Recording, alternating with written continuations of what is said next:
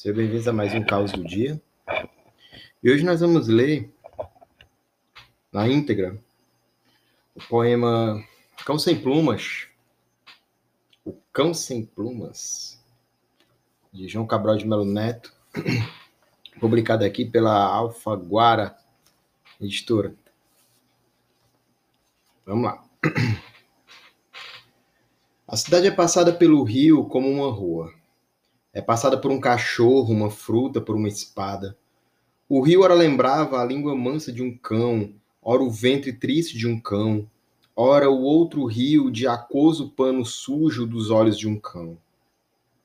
Aquele rio era como um cão sem plumas. Nada sabia da chuva azul, da fonte cor-de-rosa, da água do corpo de água, da água de cântaro, dos peixes de água, da brisa na água. Sabia dos caranguejos, de lodo e ferrugem, sabia da lama como de uma mucosa.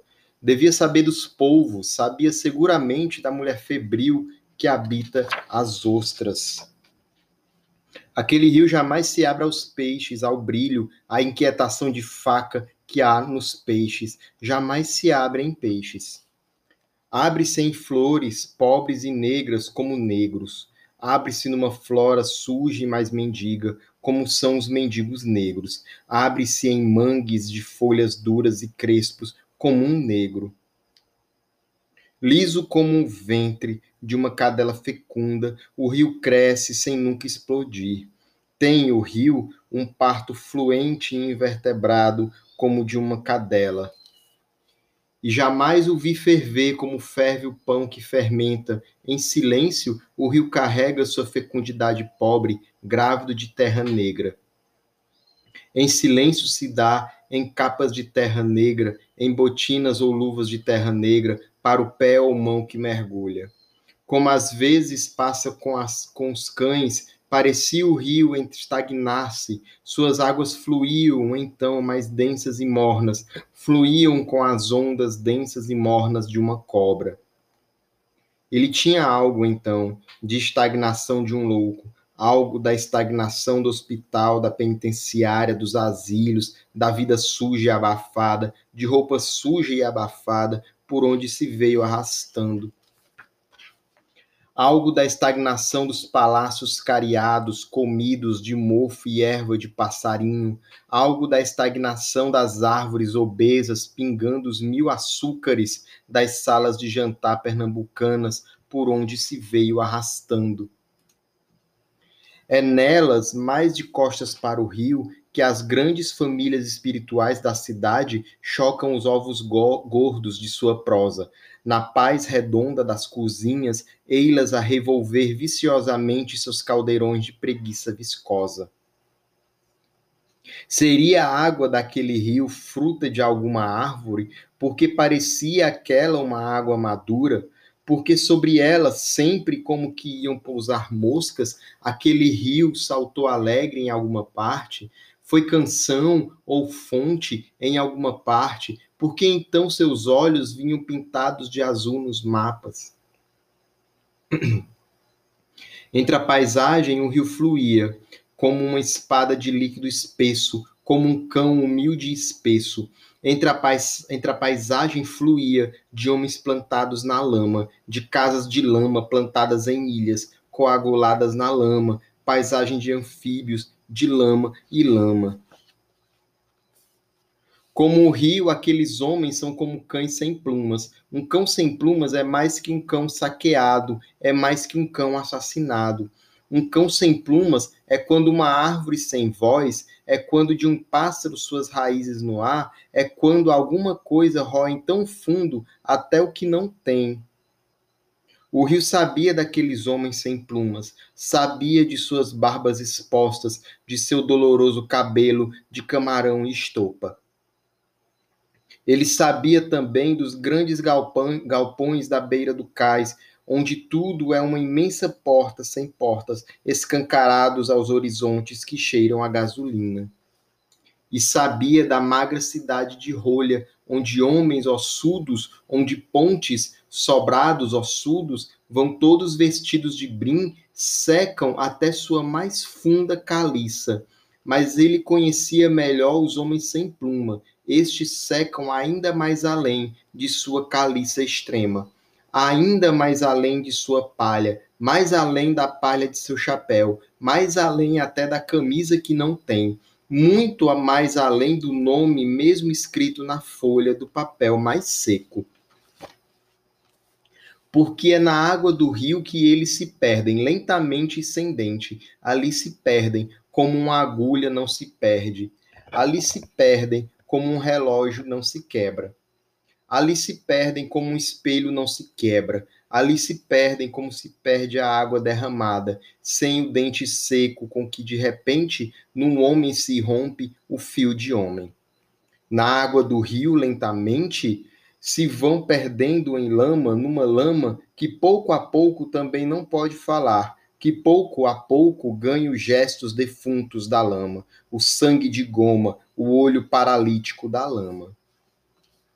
Na paisagem do rio, difícil é saber onde começa o rio, onde a lama começa do rio, onde a terra começa da lama, onde o homem, onde a pele começa da lama, onde começa o homem naquele homem. Difícil é saber se aquele homem já não está mais aquém do homem, mas aquém do homem, ao menos capaz de roer os ossos do ofício, capaz de sangrar na praça, capaz de gritar se a moenda lhe mastiga o braço, capaz de ter a vida mastigada e não apenas dissolvida naquela água macia que amolece seus ossos, como amoleceu as pedras. A cidade é fecundada por aquela espada que se derrama por aquela úmida gengiva de espada. No extremo do rio, o mar se estendia como uma camisa ou um lençol sobre seus esqueletos de areia lavada. Como o rio era um cachorro, o mar podia ser uma bandeira azul e branca desdobrada no extremo do curso ou do mastro do rio. Uma bandeira que tivesse dentes, que o mar está sempre com seus dentes e seu sabão roendo suas praias. Uma bandeira que tivesse dentes, como um poeta puro polindo esqueletos, como um roedor puro, uma, um polícia puro elaborando esqueletos, o mar, com afã, está sempre outra vez lavando seu puro esqueleto de areia. O mar e seu incenso, o mar e seus ácidos, o mar e a boca de seus ácidos, o mar e seu estômago, que come e se come, o mar e sua carne vidrada de estátua, seu silêncio alcançado, à custa de sempre dizer a mesma coisa, o mar e seu tão puro professor de geometria. O rio teme aquele mar como um cachorro teme uma porta entre, entretanto aberta, como um mendigo a igreja aparentemente aberta. Primeiro o mar devolve o rio, fecha o mar ao rio, seus braços lençóis, seus brancos lençóis. O mar se fecha a tudo que no rio são flores de terra, imagem de cão ou mendigo. Depois o mar invade o rio, quer o mar destruir no rio suas flores de terra inchada, tudo que nessa terra pode crescer e explodir, como uma ilha, uma fruta. Mas antes de ir ao mar, o rio se detém em mangues de água parada. Junta-se o rio a outros rios, numa laguna em pântanos, onde fria a vida ferve. Junta-se o rio a outros rios. Juntos, todos os rios preparam sua luta de água parada, sua luta de fruta parada. Como o rio era um cachorro, como o mar era uma bandeira, aqueles mangues são uma enorme fruta a mesma máquina paciente e útil de uma fruta, a mesma força invencível e anônima de uma fruta, trabalhando ainda seu açúcar depois de cortada. Como gota a gota até o açúcar, gota a gota até as coroas de terra, como gota a gota até uma nova planta, gota a gota até as ilhas súbitas aflorando alegres. Aquele rio está na memória como um cão vivo dentro de uma sala, como um cão vivo dentro de um bolso, como um cão vivo debaixo dos lençóis, debaixo da camisa, da pele. Um cão, porque vive, é agudo, o que vive não entorpece, o que vive fere. O homem, porque vive, choca com o que vive. Viver é ir entre o que vive. O que vive incomoda de vida, o silêncio, o sono, o corpo que sonhou cortar-se roupas de nuvens. O que vive choca, tem dentes, arestas, é espesso. O que vive é espesso, como um cão, um homem, como aquele rio. Como todo real é espesso aquele rio, é espesso e real, como uma maçã é espessa, como um cachorro é mais espesso do que uma maçã, como é mais espesso o sangue do cachorro do que o próprio cachorro, como é mais espesso um homem do que o sangue de um cachorro, como é muito mais espesso o sangue de um homem do que o sonho de um homem. Espesso como uma maçã é espessa, como uma maçã é muito mais espessa se um homem a come do que se um homem a vê. Como é ainda mais espessa se a fome a come, como é ainda muito mais espessa se não a pôde comer, a fome que a vê. Aquele rio é espesso como o real mais espesso, espesso por uma paisagem espessa, onde a fome estende seus batalhões de secretas e íntimas formigas, e espesso por sua fábula espessa, pelo fluir de suas geleias de terra, ao parir suas ilhas negras de terra. Porque é muito mais espessa a vida que se desdobra em mais vida, como uma fruta é mais espessa que sua flor, como a árvore é mais espessa que sua semente, como a flor é mais espessa que sua árvore, etc, etc.